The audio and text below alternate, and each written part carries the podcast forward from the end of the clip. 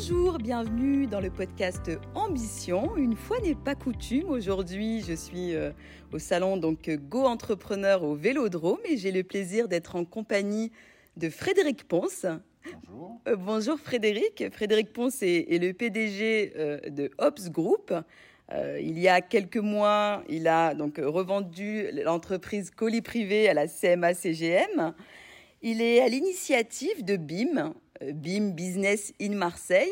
Il a l'ambition de faire de Marseille euh, la ville où on entreprend le plus au monde. Et oui, vous, vous avez bien entendu, le plus au monde. Euh, Frédéric, est-ce que vous pouvez euh, déjà ben, nous partager, vous, votre vision de l'entrepreneuriat, euh, votre vision de chef d'entreprise? Oui, mais, bien sûr. Merci en tout cas de cet échange. Euh, D'abord, je voudrais dire que moi, je suis, devenu entrepreneur assez tard. J'ai aujourd'hui 56 ans et j'entreprends à peine depuis euh, un peu plus d'une dizaine d'années. Euh, J'ai été, bon, pas malheureusement parce que c'est la vie, je regrette rien, mais commencé dans des très belles entreprises comme Kraft. J'ai fait 12 ans chez Mars, dans tous les postes marketing-vente. J'ai été patron de Ducrot et Vainé quand j'avais 36 ans. C'est d'ailleurs comme ça que je suis arrivé dans le sud de la France. Donc voilà, j'ai toujours été pris par, euh, par des entreprises et des, des jobs où j'étais intrapreneur, toujours. Euh, mais du coup, ça m'a empêché de sauter sur ma barque à moi. Et quand vous êtes sur un gros paquebot, vous avez du mal à sauter sur une barque, même si c'est la vôtre. Bon, puis à un moment, c'est venu et j'ai créé Colis Privé. Donc il y a 10 ans, alors j'ai été entrepreneur avant, mais il y a 10 ans, j'ai créé Colis Privé, qui est, qui est la pépite que je viens de revendre effectivement à Rodolphe Saadé, hein, vous l'avez dit. Euh, dix ans après, jour pour jour, quasiment l'avoir créé, hein, puisque j'ai créé en mars 2012 et j'ai revendu en mars 2022. Quelle coïncidence Quelle coïncidence, comme vous dites, dix ans, dix ans après. Euh, la plus belle boîte que j'ai dans le groupe, qu'on avait, qu'on avait dans le groupe Ops, puisque maintenant elle est plus chez nous. Euh, et, et effectivement, on continue à entreprendre. On a encore une dizaine d'entreprises et on en rachète assez régulièrement pour, pour continuer à développer cette aventure entrepreneuriale, cette soif entrepreneuriale. Parce que je pense qu'au fond, l'entrepreneuriat, il n'y a rien de plus beau. Euh, entreprendre sa vie d'abord, et puis euh, entreprendre euh, dans le business, c'est quand même un truc, en tout cas, qui nous anime beaucoup. Donc du coup, quand je revends mon entreprise, ma plus belle pépite, à, CMA, je me dis qu'est-ce que je veux pouvoir redonner au territoire, redonner à la cité, euh, qui permettra, euh, bon, en tout cas, de, me sentir, moi, euh, assez à l'aise. Et donc, je me suis dit que l'entrepreneuriat était tellement quelque chose qui m'habite que bah, je vais essayer de promouvoir ça. Et en plus, comme je vis à Marseille, et Marseille, soit on adore, soit on déteste, moi j'adore Marseille parce que justement, il y a cette énergie, cette mixité, ce côté rebelle qui correspond quand même beaucoup au profil tel que moi je me l'imagine de l'entrepreneuriat. Euh, D'accord. Donc je pense qu'on a un terreau ici particulièrement favorable. Donc j'ai commencé à creuser ce sujet et je me suis aperçu que 50% des jeunes à Marseille voulaient être entrepreneurs. Moi de mon temps, ils voulaient être, la majorité voulait être fonctionnaire. D'accord. Alors, Donc ça, ça a bien changé quand même. hein. 50% qui veulent entreprendre, mais combien le font réellement Ah, aujourd'hui? c'est exactement ça le problème. C'est que la réalité, d'après vous, tiens, combien le font? D'après moi, Parce que vous posez des questions, mais moi aussi je vais vous en poser. Alors, selon moi, il y en a très peu qui, qui entreprennent pour des raisons euh, diverses et variées, des raisons sociales, financières. 10%, je dirais? 10%, en fait, c'est 5%. Ah, c'est très peu. C'est encore très peu. moins que ce que je pensais. 50% des jeunes veulent le faire et 5% le font. C'est-à-dire que 10% seulement transforment leurs rêves, D'accord. 90% passent à côté. Et ça, franchement, je trouve ça impossible. Donc on ne peut pas continuer comme ça.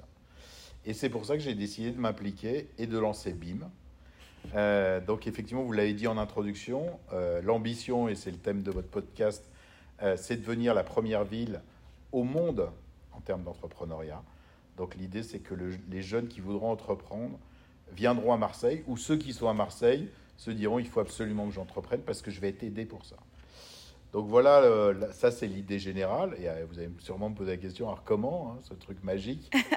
Comment on va passer de 5 à 15 Puisqu'en fait, pour être la première ville au monde, il faut qu'on double, euh, qu'on dépasse euh, les, États-Unis qui sont à 12. Mhm. Donc nous, on est à 5, eux, ils sont à 12, nous, on sera à 15 dans 2-3 ans. D'accord. Bah, écoutez, moi je trouve que, en tout cas, c'est une sacrée ambition. Euh, je vais quand même vous poser la question suivante, qui est euh, bah, justement par rapport en fait au postulat de départ. Euh, on ne va pas se mentir, on ne va pas faire de langue de bois. on peut avoir des conditions plus favorables pour entreprendre. Hein. on peut avoir un entourage qui peut nous aider, on peut avoir une structure, une école, ou pas. C'est vrai. Est-ce que déjà vous, vous pouvez ben, nous partager cette aventure entrepreneuriale? Est-ce que vous avez été favorisé? C'est ça. J'adore votre question parce que elle est assez fondamentale sur ce que je pense être l'ambition de BIM. Euh, bon, d'abord, je pense qu'un entrepreneur est d'abord un profil psychologique. Mais ça, euh, c'est ce que je pense, mais on va le vérifier. Et un des projets, un des pans du projet de BIM, c'est de faire de la recherche autour de ce qu'est un entrepreneur. Ah oui. Pour essayer de comprendre quel est. Euh, là, on est au salon des entrepreneurs, par exemple, Go Entrepreneur. Oui. Si vous posez la question à tous ceux qui sont là, je vous aurai plein de réponses différentes sur ce qu'est un entrepreneur. Bien sûr. Moi, euh, à travers BIM, euh, on va lancer une chaire de l'entrepreneuriat et on va faire de la recherche autour de qu'est-ce qu'un entrepreneur avec des chercheurs qui vont interroger des milliers d'entrepreneurs et qui vont déterminer le profil psychologique, mais pas que, euh, aussi, comment tu t'associes avec quelqu'un, quelle complémentarité il faut pour réussir ton aventure entrepreneuriale, mais aussi euh, comment tu gères un échec, mais aussi, bon, bah, voilà, des thèmes de recherche, on est en train de les, lister, et, euh, et, on a déjà deux équipes de chercheurs, enfin quand je dis deux équipes, deux institutions qui vont nous aider à faire de la recherche. J'ai choisi en cofondateur de BIM l'AMU, donc l'ex-Marseille Université, qui est quand même l'université la plus grande d'Europe. Euh, c'est 80 000 étudiants. Donc si on se dit que 50% des jeunes veulent être entrepreneurs, vous avez déjà 40 000 entrepreneurs potentiels. Et c'est pas parce que vous faites des études de droit ou de médecine ou machin que vous pouvez pas être entrepreneur. Quelqu'un qui crée son cabinet d'avocat après des études de médecine, il est entrepreneur. Quelqu'un qui crée son cabinet de médecin, il est entrepreneur. Et donc, euh, il y a plein de formes d'entrepreneuriat, et moi j'ai envie de les pousser tous à faire ça. Euh, mais l'AMU, du coup, euh, Éric Berton, qui est euh, le président de l'AMU, a adoré le projet et a délégué effectivement deux, deux, deux, deux, éminents représentants de l'AMU pour m'aider à mettre en œuvre ce, cette recherche. donc on est en train de déterminer les sujets de recherche et on va mettre des, des professeurs-chercheurs autour de ces sujets. Et la deuxième institution qui va nous aider là-dedans, qui est la le troisième cofondateur euh, de BIM, c'est euh, Cage. Euh, alors pour être très honnête, j'ai hésité avec HEC, parce que HEC est la plus grande école de commerce en bien France. sûr, bien sûr. Mm. Mais Cage a la particularité que j'aime beaucoup, qui est d'avoir le plus grand nombre d'étudiants en France. Et en plus, ils sont basés sur le territoire. Et donc, ça avait beaucoup de sens de le faire avec eux. Euh, ils ont également un incubateur euh, avec des entrepreneurs. de hmm. Ils encouragent beaucoup. Mais du coup, moi, ce qui m'importe surtout, c'est qu'ils ils aient, je crois, 15 000 ou 20 000 étudiants. Et sur les 15 000 ou 20 000 étudiants, j'aimerais bien qu'il y en ait euh, la moitié qui se lancent et qui y aillent. Bon, voilà. Donc, donc eux aussi, en fait, vont faire de la recherche. ils sont en réunion en ce moment, donc ça tombe bien, l'AMU et Kedge, pour se mettre d'accord mhm. sur quels sont les thèmes de recherche et comment ils se les répartissent. Moi, je verrais bien, et je ne sais pas ce qu'il en sortira, la recherche plutôt fondamentale à l'AMU et plutôt appliquée à Kedge. Voilà. Mais franchement, ils feront ce qu'ils voudront. Et à la fin, ce qui m'importe surtout, c'est qu'ils trouvent vite des réponses à quel est le profil d'un entrepreneur. Et celui qui ne l'est pas, il faudra lui dire. Parce que ça ne sert à rien qu'il se fourvoie dans quelque chose qui n'est pas son truc. Mm-hmm. Euh, celui qui se dirait, je vais être un peu caricatural, être entrepreneur, c'est rien faire et gagner beaucoup d'argent. Ben lui, il va falloir lui dire que franchement, il vaut mieux faire autre chose comme métier parce que c'est pas ça. Mhm, et mhm. que moi, je connais aucun entrepreneur qui ait jamais eu d'échec, qui soit pas tombé, qui soit relevé dix fois avant d'y arriver. Donc voilà, donc il faut beaucoup d'énergie. Enfin, il y a un certain nombre de caractéristiques qu'on va déterminer à travers ces recherches, et on pourra dire à ceux qui le sont, allez-y à fond, et ceux qui ne le sont pas, franchement, vous allez être malheureux, faites autre chose. Alors, c'est vraiment intéressant. Ça, c'est le premier point, vraiment, mais il y en a d'autres. Hein. Et pour répondre à votre question, oui. Et pour reprendre mon exemple perso, euh, moi j'ai créé mon, entreprise avec Éric Pommier, mon associé, euh, et on a deux profils qui n'ont rien à voir. D'abord, euh, par, nos origines sociales.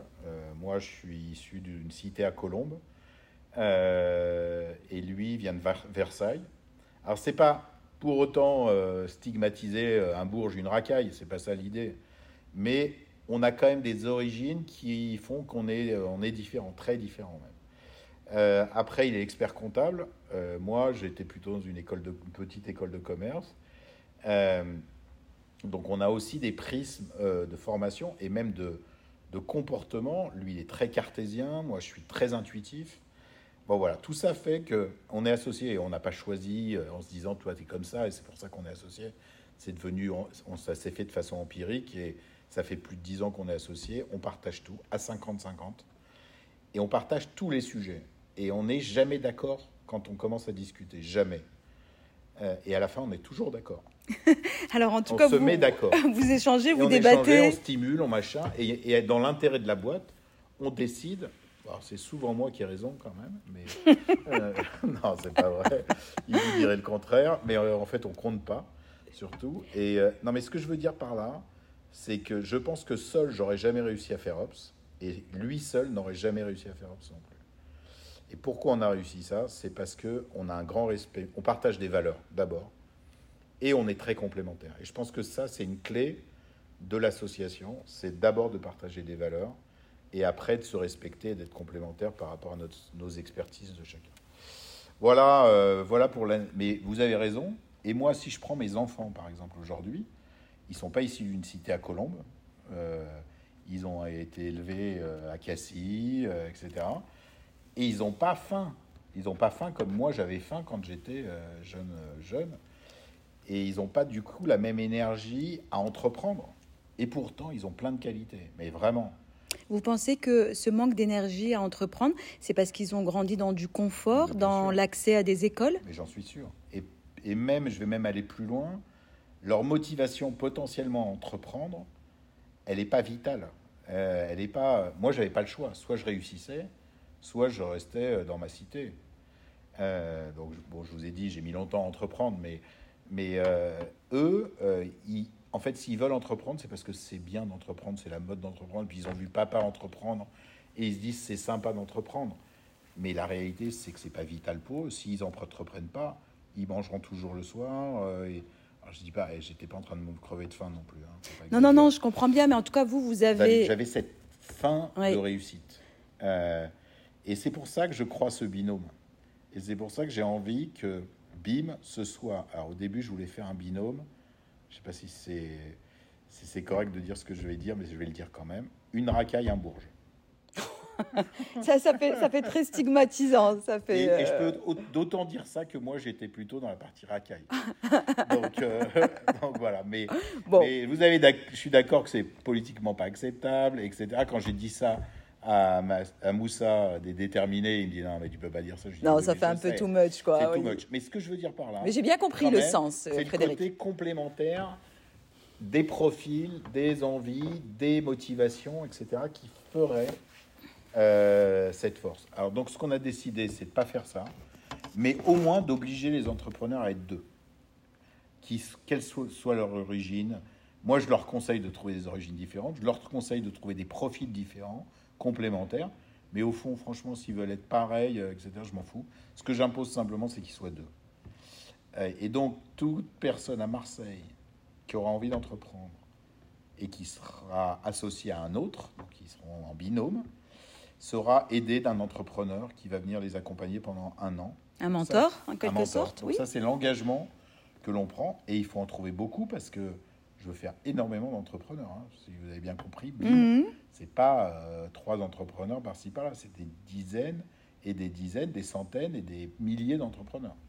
Donc il faut que je trouve des, en parallèle des mentors qui suivent ce projet. Alors il y en a plein, mais voilà quand même. Ça, c'est ma première euh, promesse. Et la deuxième, sur laquelle je ne suis pas encore aujourd'hui, mais je vais y arriver, c'est de leur fournir à ceux qui n'ont pas les moyens d'eux à manger, et le logement pendant un an pour qu'ils se concentrent sur leur projet et qu'ils le réussissent. Donc accompagné d'un entrepreneur et sans se soucier des besoins primaires de, de se loger, de, se nourrir. Euh, pourquoi je dis j'y suis pas encore? Il y a pas mal de dispositifs qui existent, mais c'est pas si évident, etc. En gros, j'estime qu'il faut à peu près 600 euros par mois par personne pour pouvoir manger et se loger sans que ce soit le grand luxe, hein, mais voilà. Il y a des parents qui peuvent le payer. D'ailleurs, euh, moi j'ai un ami qui me dit, moi, la, la, beauté de ce que m'a donné ma mère, c'est que quand je suis sorti euh, de l'école, elle m'a dit, ok, je continue à te financer euh, le logement et la bouffe pendant un an, donc entreprends. Et le mhm. cadeau qu'elle lui a fait, c'est de pouvoir s'essayer à l'entrepreneuriat. Tout le monde n'a pas la chance d'avoir ça, et moi j'aimerais pour qu'on puisse se substituer à cette maman qui a pu le faire et qui l'a fait. le gamin est devenu entrepreneur et c'est un grand entrepreneur de Marseille. Euh, donc voilà, euh, donc il y a ce sujet-là. J'ai pas réussi à craquer encore. Parce que la seule chose que j'ai réussi à craquer, c'est créer une fondation qui permet que celui qui veut financer un entrepreneur, comme tu finances un sportif aujourd'hui, soit subventionné à 60% en détaxant euh, de son profit cet investissement. Ce qui est pas mal hein, déjà, parce que euh, vous voyez, quand j'en discute avec des amis qui sont entrepreneurs, ils me disent Moi, si tu me trouves un profil entrepreneurial, moi j'ai plein d'idées que j'ai envie de mettre en œuvre, mais que j'ai pas le temps de mettre en œuvre. Bien sûr. Mhm. Et donc j'accompagne le gars, je le finance et on réussit un truc ensemble. Bon, voilà, je sais pas comment ça aboutira tout Vous ça. allez réfléchir à, un modèle en tout cas. Ouais, je vais mhm. trouver une solution. Voilà, voilà la promesse.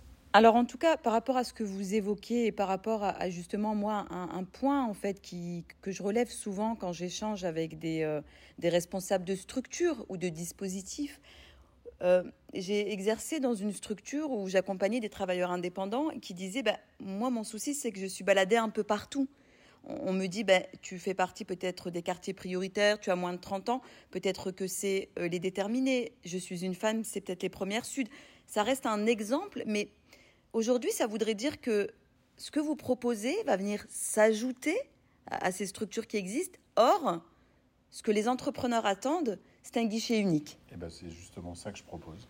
Ah d'accord. C'est vraiment, ça que je propose. C'est-à-dire qu'en fait, BIM, avec cette ambition que j'espère de nombreux, euh, toute la société civile et même politique peut-être s'approprieront de faire de Marseille la première ville entrepreneuriale au monde, euh, ce qui changerait complètement la physionomie de Marseille entre nous, hein, en termes d'image, etc. Euh, fasse que euh, tout le monde soit derrière ça. Et moi, je ne veux pas réinventer ces structures qui existent déjà. Je ne vais pas en créer une d'ailleurs. En fait, BIM, ça va être simplement de dire, voilà, nous, on sait qui peut être entrepreneur. En tout cas, on peut déterminer ceux qui ont plus de chances de réussir. Ça ne veut pas dire, soyons pas manichéens. Hein. Il y a peut-être des gens qu'on estime pas être entrepreneurs qui réussiront quand même, mais en tout cas, ceux qui le sont, on va essayer de les pousser vraiment. Et on va publier tous nos résultats de recherche. Donc ça pourra servir à tout le monde. Identifier d'un côté ceux qui veulent être entrepreneurs. Et par exemple, là, on est en train de monter une grande étude avec l'AMU et Cage. On va demander aux 80 000 étudiants de l'AMU et aux 20 000 étudiants de Cage, est-ce que vous avez envie d'être entrepreneur? Et en fonction de ça, on va déterminer un vivier. Donc ça, ça, ça va être notre vivier, mais c'est ouvert aux autres. Hein. Je parle de la Muekage, mais si demain il y a des gens de Sciences Po qui veulent rentrer dans le truc, ou des gens du, CAP euh, tourneur, enfin non, euh, ébéniste, qui ont envie de rentrer dedans, ils sont les bienvenus vraiment. Donc ils vont postuler et dire je m'inscris dans le programme BIM. En fonction de ce qu'ils veulent faire et du profil tel que vous l'avez dit, on va les flécher sur l'organisme qui correspond le mieux à ce qu'ils ont envie de faire. Je vous donne un exemple. Moi, j'ai créé la Last Mile University, qui est une université pour devenir livreur de colis parce que euh, dans les cinq ans qui viennent, on va devoir doubler le nombre de livreurs de colis parce que le e-commerce explose et qu'on a un besoin dingue de ça et que les gens euh, ont peut-être pas toujours envie de devenir livreur de colis. Donc on va leur donner l'opportunité de devenir patron d'une entreprise qui livre des colis. J'achète trois camions, je recrute trois livreurs et je crée ma boîte. Si le gars il a envie de ça, il va venir dans la Last Mile University et on va lui donner tous les outils pour permettre de créer sa boîte. Si, comme vous l'avez dit tout à l'heure, il est plutôt généraliste et il, a, il est issu des quartiers et qu'il rentre dans, la tru, dans, les, dans les catégories des déterminés, je vais lui dire va, va chez Moussa et va, accompagner les, va te faire accompagner par les déterminés. Mm-hmm. Donc vraiment, on ne va pas réinventer la roue et c'est pour ça que je vous dis que c'est inclusif. Et, en parallèle, je vais demander à tous les entrepreneurs qui ont envie de s'engager derrière BIM de me dire combien de temps ils, sont prêts à consacrer, parce que c'est minimum un rendez-vous par mois pendant un an, donc c'est pas neutre hein, quand même dans un, la vie d'un entrepreneur. Alors il y en a qui peuvent le faire, il y en a d'autres qui peuvent même en prendre deux ou trois. Et puis, euh, je voudrais qu'on en ait plein parce que l'engagement que je prends, c'est qu'à chaque fois qu'il y a une création en binôme, on lui, on mette un mentor. Hein. Donc il ne faut pas que je plante mon engagement parce que ça, pour le coup, c'est la crédibilité de BIM. Bien sûr. Vous parlez d'inclusif. quelle est votre définition? L'inclusion, je l'entends tous les jours, à toutes les sauces. J'ai envie de savoir la vôtre. Ah bah moi, c'est euh, chasser en meute. voilà, c'est je veux être euh, la première. Euh, je veux être la première ville entrepreneuriale au monde. Pour ça, on a besoin de le faire tous ensemble. Si on ne le fait pas tous ensemble, donc c'est pour ça, c'est pas l'inclusion au sens de ce que vous entendez, mais moi, c'est au sens de le jouer collectif. D'accord, vous avez déjà évoqué votre projet au niveau politique, que ce soit avec des élus locaux ou au niveau, euh, au niveau des services de l'État. Est-ce que vous avez déjà échangé euh, notamment euh, avec ministres, secrétaires d'État qui sont ben, sur ces thématiques? Alors d'abord, je pense que ce projet est un projet politique. parce que si on prend la définition noble de la politique, c'est de donner une orientation à sa cité. et moi, j'ai envie de donner une orientation entrepreneuriale à Marseille. Euh, après, c'est un, projet qui est, porté par la société civile, euh, des entrepreneurs, euh, des écoles de commerce, une université aussi, mais pas par des politiques. Alors, ça ne veut pas dire que c'est contre, j'aimerais bien que ce soit avec. Donc j'ai rencontré le préfet au, au, développement, au développement je ne sais plus comment ça s'appelle, économique. j'ai aussi rencontré des, des des députés, etc., pour leur expliquer ce qu'on voulait faire. Bien sûr. Mais, euh, mais c'est d'abord un projet, euh, un projet de la société civile. D'accord. Alors, c'est un projet de la société civile, c'est un projet politique. Vous avez des ambitions politiques? Pas du tout. Bah, c'est, si, l'ambition, elle est politique, là. C'est, Mais vous, est-ce que vous bah, souhaitez être politique non, Alors, j'irai jamais en politique.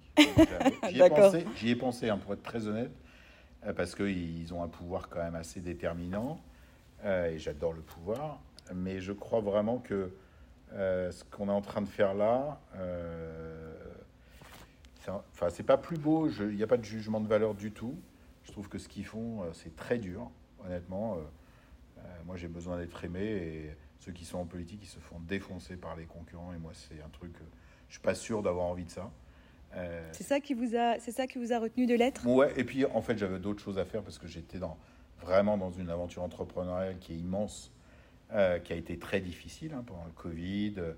Euh, voilà, ça a commencé avec les gilets jaunes, après avec le Covid, après j'ai eu une cyberattaque. voilà, je ne vais pas vous raconter ma vie d'entrepreneur, mais euh, on a vécu des moments quand même très très durs. Il y a une étape majeure qui est de revendre la plus belle boîte qu'on a. On voulait pas la revendre, on l'a vendue parce qu'on avait pas. C'est pas qu'on n'avait pas le choix, mais c'est qu'on avait une, magnifique opportunité et on est en train d'en créer d'autres, etc. Donc, et, mais ce que je veux dire par là, c'est que je ne me suis pas lancé dans la politique d'abord parce que j'ai été pris par d'autres choses, et aussi parce que j'aime pas ce côté. Euh, j'ai envie de quelque chose qui fasse l'unanimité. Moi, j'ai pas envie d'un truc où euh, votre concurrent vous tire dessus parce que, parce que vous êtes concurrent, juste parce que vous n'avez pas la même étiquette. Franchement, je m'en fous. Ça, mm-hmm. ça ne m'intéresse pas. En tout cas, euh, moi, je suis intimement convaincu qu'un chef d'entreprise ou une chef d'entreprise a un rôle fondamental sur le territoire et, au travers de son activité, ses actions, peut contribuer à la vie de la cité et peut faire en sorte euh, d'avoir des, actions concrètes. Même qu'on peut avoir une action déterminante, peut-être même plus que des politiques. Euh, voilà, donc vous, vous avez envie. Mais c'est pas contre. Moi, je veux être avec. Avec. Mhm. Avec et avec tout le monde. C'est-à-dire que. Toutes couleurs confondues. Ah, toutes couleurs confondues, mais vraiment. Mais vraiment. C'est récent votre engagement pour le territoire, Frédéric? Ouais, bah oui, bah c'est, ça date de mars 2022, le moment où j'ai eu un peu d'argent et du temps. Euh, d'accord, donc c'est le bon moment, je dirais, pour bon vous. Moment pour effectivement euh, redonner au territoire euh, ce que j'ai pu avoir, voilà, sur le territoire d'ailleurs, puisque celui qui a changé ma vie, il est basé ici et. Et, vous êtes resté fidèle au sud de la France? Ah bah oui, oui, bien sûr. Vous auriez pu être sur Paris, hein Oui, oui. D'ailleurs, je suis né moi, comme je vous l'ai dit, à, à Agnières, à côté de Colombes.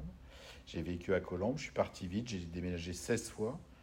Je suis arrivé à Avignon d'abord pour être patron de Ducrot et puis après euh, Cassis, et maintenant Marseille, et j'adore Marseille. Euh, et mon siège est à Aix-en-Provence, et donc ce clivage Aix-Marseille, ça ne m'intéresse pas du tout. Euh, je pense qu'on est d'abord Aix-Marseille, et ce territoire est magnifique. On a la chance d'être sur un lieu hyper beau, Effectivement. D'ailleurs, moi j'aime bien ce claim qui est Marseille, ex-Marseille, belle et rebelle. Je trouve que... C'est écrit sur l'autoroute hein, à un moment donné. Et franchement, ce, ce, ce truc-là, et c'est vrai, c'est beau, il y a de la luminosité, euh, les gens sont souriants, on en est la preuve tous les jours. il y en a plein d'autres. Euh, et, euh, et, ce côté rebelle, je trouve que, enfin en tout cas moi c'est ce qui m'anime. J'ai horreur du statu quo. c'est ce qui vous plaît en tout cas, ah, c'est ce qui vous motive. je trouve que Marseille transpire ça. voilà. Vous êtes d'accord pour nous partager un, échec et, surtout, lorsque vous l'avez vécu, qu'est-ce que vous avez ressenti et comment vous, vous avez rebondi Comment vous vous êtes relevé? Alors, un échec, oui, j'en ai eu un euh, majeur. Euh, en fait, moi, j'ai créé euh, et repris beaucoup de boîtes en très peu de temps, puisque je vous ai dit que j'avais une soif d'entreprendre. Et je me suis retrouvé à, court de cash, vraiment. Et quand vous employez 15 000 salariés, vous avez tous les mois à sortir 10 millions d'euros de salaire. Et donc, à partir du 15 du mois, vous dites, bon, alors j'ai que 5, euh, puis le 10, j'ai 7. Et, puis, euh, et donc, franchement, vous commencez à avoir des gouttes dans le dos à la fin de chaque mois pour vous dire est-ce que ça va passer? Est-ce que je vais pouvoir tenir l'engagement de rémunérer euh, mes salariés au bon moment, etc. Donc, ça a été très, très dur. Ça a commencé par les gilets jaunes. Après, il y a eu le Covid.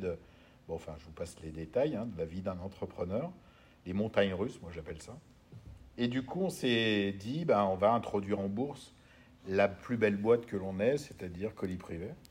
Et on va l'introduire que minoritaire. C'est-à-dire qu'on s'est dit, on va introduire 40% de notre, nos actions, comme ça on gardera la majorité. Et puis quand on aura plein d'actionnaires, on restera quand même les patrons de notre boîte. Parce que quand vous êtes, quand vous êtes entrepreneur, vous avez envie de rester le patron. Et oui, c'est comme votre bébé. Hein exactement. quand vous le lancez. Euh, vous, voulez bien en donner un bout. Et bon, voilà. Et, euh, et on est parti en roadshow, ça s'appelle. Et le roadshow, vous y passez euh, des jours, des nuits, etc., à expliquer votre boîte je l'ai présenté 107 fois, ma, ma C'est énorme. C'est dingue. Euh, et un jour, je me lève le matin, enfin non, je me lève pas, on me réveille à 2h du mat. Ah, 2h euh, du matin Il y a une attaque cyber. Donc, euh, nos serveurs, nos serveurs, sur, sur. Nos serveurs sont infectés. Oh là là Et là, qu'est-ce qu'on fait? Je dis, bah, vous débranchez. Hein. on ne sait pas ce que c'est, vous débranchez. Là, on est en, mai euh, et on doit introduire en bourse en juin. Mais comme vous êtes suivi par l'AMF, vous êtes obligé de dire ce qui vous arrive. Autant dire que les investisseurs, ils n'ont pas vraiment envie de mettre du fric dans une boîte qui est, qui est bloquée, etc., etc. Et là, vous recevez un petit mail des, des, gens de la cybercriminalité hein, qui vous écrivent et qui vous disent voilà, si vous payez X millions euh, en bitcoin, euh, on vous remet les systèmes en place demain. Et donc là, j'ai mon directeur informatique qui me dit on a 1200 serveurs infectés. Euh, je lui dis parce qu'il faudra combien de temps pour ça? Il me dit franchement, avec les équipes qu'on a, et pourtant on a 90 mecs à l'informatique, nous on est hyper staffés, il va falloir des mois. Et là, vous pouvez ni facturer, ni livrer, suivre ce que vous faites. Enfin bon, la boîte elle est bloquée. Hein. Euh, et là, vous savez que si vous cliquez sur le bouton euh, payer les, X millions, bah, votre boîte elle redémarre demain puisque c'est leur fonds de commerce et donc ils vous débloquent le truc. Et en plus, le, truc horrible, c'est que vous êtes assuré et on vous remboursera. On imagine le truc. C'est interdit de le faire, mais quand même, il y a un truc autour de qui, qui, est un peu bizarre. Bon, bref, avec mon associé, on décide de ne pas le faire parce qu'on ne veut pas alimenter la cybercriminalité. On se dit aussi que si on paye une fois, ils reviendront nous voir une deuxième fois, etc. Ils se diront, voilà, eux, ils, payent. Euh, non, puis au plus fondamentalement, on se dit que si tout le monde paye, euh, ça va amplifier le truc. Eh oui, bien sûr. Donc on décide de ne pas payer, mais enfin bon, on est quand même bien embêté. Et là, euh, bon, donc c'est un truc, vous êtes par terre. Hein. Quand je vous dis vous ah êtes par terre, c'est mm. vous pouvez plus facturer, vous pouvez plus suivre ce que vous faites. Enfin, moi, vous pouvez rien faire. En plus, nous, comme on mm. est une boîte qui a été construite sur la, sur le tech, sur la tech. Essentiellement. Euh, par exemple, colis privé, j'avais l'habitude de présenter la boîte en disant on fait 300 millions de chiffre d'affaires, on livre des colis sans un chauffeur et un camion. Parce que nous, en fait, on avait des clients comme Amazon, enfin tous les e-commerçants, et on avait des sous-traitants, et on mettait en relation les deux. Donc en fait, tout Vous est étiez un basé, intermédiaire. en tout fait. est basé sur la tech. C'est-à-dire que euh, le tri des colis, ça se fait avec des, des- des- avec des processeurs, euh, enfin comment on appelle ça, des, des WMS, là, je ne sais plus comment c'est le terme. Euh, le suivi des colis, la livraison des colis, le tracking des colis, euh, pour pouvoir dire à Amazon ça a bien été livré, chez Madame Machin, etc. Tout se fait sur informatique. Donc on n'a plus aucune visibilité. Bon, la beauté de cette histoire, c'est un, on n'a jamais arrêté la boîte. On a réussi avec des tableaux Excel, des, feuilles de papier, etc., etc., à continuer notre entreprise. Donc là, il y a eu une mobilisation inimaginable, mais inimaginable de- des salariés et des informaticiens en particulier, à qui j'ai donné des grosses primes pour qu'ils se mobilisent jour et nuit pour arriver à sortir le sujet. On a réussi à mobiliser l'État, parce que quand tu as 15 000 salariés, tu te dis, bon, bah, peut-être qu'on peut nous aider, comme on peut aider les hôpitaux et autres, à redémarrer. Donc on a l'ANSI qui nous a aidés, on a nos partenaires, IBM, Jaguar Network, enfin, tous ces gens-là sont venus nous aider aussi. Et on a nettoyé 1200 serveurs. En combien de temps? Ça a mis euh, petit mois. Euh, Et on est reparti. Et un travail de titan. Mais quand je vous dis titan, Avec des sueurs froides. hein. ouais. Du coup, on n'a pas introduit en bourse. Et on a revendu à CMA CGM. Voilà, je dis que la vie, elle est faite aussi de. de- Donc- voilà, c'est le destin. C'est que ça vous devait pas se je vous faire. raconte un échec. et en fait, on a énormément appris. C'est-à-dire que moi, j'ai une boîte qui est hyper agile. C'est-à-dire qu'on est capable de continuer à bosser sans informatique. Demain, on se refait attaquer. Vous même pouvez. pas peur.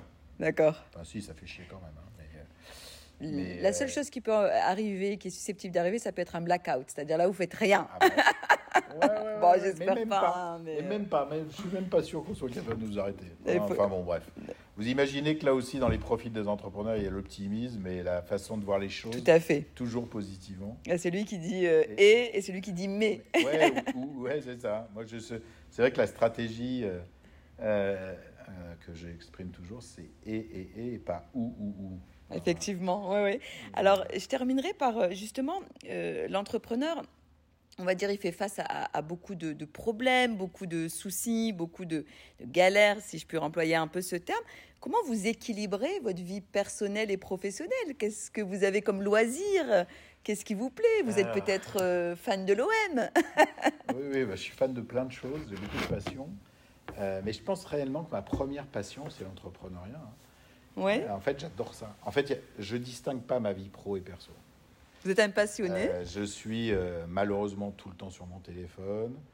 Euh, malheureusement pour les autres, hein, qui Oui. me disent, euh, il y a des fois, le couple euh, euh, donc je fais pas de distinguo entre les deux. Euh, j'ai beaucoup de loisirs. Je fais du kitesurf, je fais du paddle tennis. Mais là aussi, j'ai créé euh, une boîte avec un jeune euh, qui, qui s'est développé dans le paddle tennis et je suis ravi de ça. Donc il n'y a vraiment pas de distinguo. Quand je suis en vacances, je bosse. Je suis beaucoup plus en vacances que la moyenne, Euh, mais je bosse beaucoup plus dans mes vacances. Vous continuez de travailler Voilà. Et en fait, euh, donc il y a pas, de- il y a, il y a- il y a- il y a vraiment cette euh, cette euh, cette soif de, de, de curiosité, de découverte, de partage, de relations, de rencontres, qui fait que c'est ma vie ça. Et euh, donc ma vie, c'est d'entreprendre. Et puis après, j'adore ma famille, j'adore mes enfants. Enfin bon, voilà, j'ai plein d'amis. Mais, euh, mais euh, elle est toujours ponctuée d'entrepreneuriat, vraiment, toujours. D'accord. En fait, j'ai mis longtemps à être entrepreneur, mais je crois que je mourrai entrepreneur. Souvent, on admire quelqu'un, on a, euh, on va dire, de la fascination pour, pour des personnalités. En tout cas, c'est c'est le cas pour moi. Euh, Il y a quelqu'un que vous admirez particulièrement? Il y a quelqu'un qui vous inspire aujourd'hui? Qui vous? Alors, moi, c'était Simone Veil. Magnifique. Voilà. Aujourd'hui, c'est Léa Salamé, même si elle est un peu euh, controversée. D'accord. Et Bah, vous? Moi, j'en ai. Alors, c'est marrant parce que sur BIM, euh, je me disais qu'on allait peut-être faire une émission BIM à la télé. Alors, même si la télé est, moins, est de moins en moins regardée par les. Je vous recommande. YouTube. Voilà. Là, ils regarderont Ouais, votre chaîne. Mais, Ou même Twitch. Ouais, exact. Mais du coup, parce que j'ai en tête, moi, à mon époque, il y avait Bernard Tapie qui animait une émission qui s'appelait Ambition, je crois d'ailleurs. Ouais, je l'ai su après, mais et, effectivement. Et en fait, euh, euh, je pense qu'il a donné beaucoup de donné envie à beaucoup d'entrepreneurs d'y aller, Moi, il m'a beaucoup inspiré, dont Bernard Tapie. ouais. Jean-Daniel Bornier, avec qui, qui est président de Cage aujourd'hui et qui a créé Avenir Télécom, et qui me disait, moi, si j'y suis allé, c'est parce que j'ai vu cette émission et que je me suis dit que c'était possible d'y aller. Donc j'aimerais bien faire une émission BIM, qu'elle soit sur Internet, à la télé, Oui. euh, etc., qu'importe, pour, de, pour euh, susciter des vocations. Donc Bernard Tapie, pour moi, quand même, ça a été un gars qui euh, a été capable d'emporter des générations d'entrepreneurs. Donc ça, j'admire. Issu d'un milieu modeste, donc. euh, Ouais, aussi. ouais, j'ai lu son bouquin et c'est vrai que bon après, il y a des choses que j'aurais pas fait, dont la politique. hein. Euh, il a fait l'erreur d'aller en politique. Il l'a dit, hein, il, Il a dit, dit. de tous les milieux Ouais, que j'ai côtoyés, le plus dégueulasse, c'était celui-là. ouais. Donc, euh, donc voilà, qui confirme que moi j'irai jamais. Et en fait, sinon, plus un peu plus fondamentalement, Oui. j'adore Bronson. Comment il s'appelle déjà C'est quoi son prénom? Richard Bronson. D'accord. Parce que je trouve que le gars, il a à la fois un dynamisme personnel, il fait du kitesurf, il fait plein de choses dans le plaisir. Et c'est un entrepreneur assez dingue, hein, Virgin, euh, enfin tout ce qu'il a fait, c'est juste. Bien magnifique. sûr. Bon, puis après, euh, moi j'idéa- j'idéalise Moïse.